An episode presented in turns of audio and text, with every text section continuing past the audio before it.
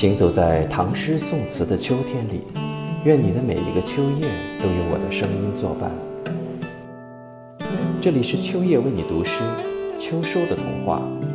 今天为大家朗读的是唐代张继的作品《枫桥夜泊》。月落乌地霜满天，江枫渔火对愁眠。姑苏城外寒山寺。夜半钟声到客船。这里是中国浪漫爱情的生长地，无论是千年前的姑苏城，或是千年后的太湖畔，没有了爱情的点缀，姑苏城就无法称作人间天堂。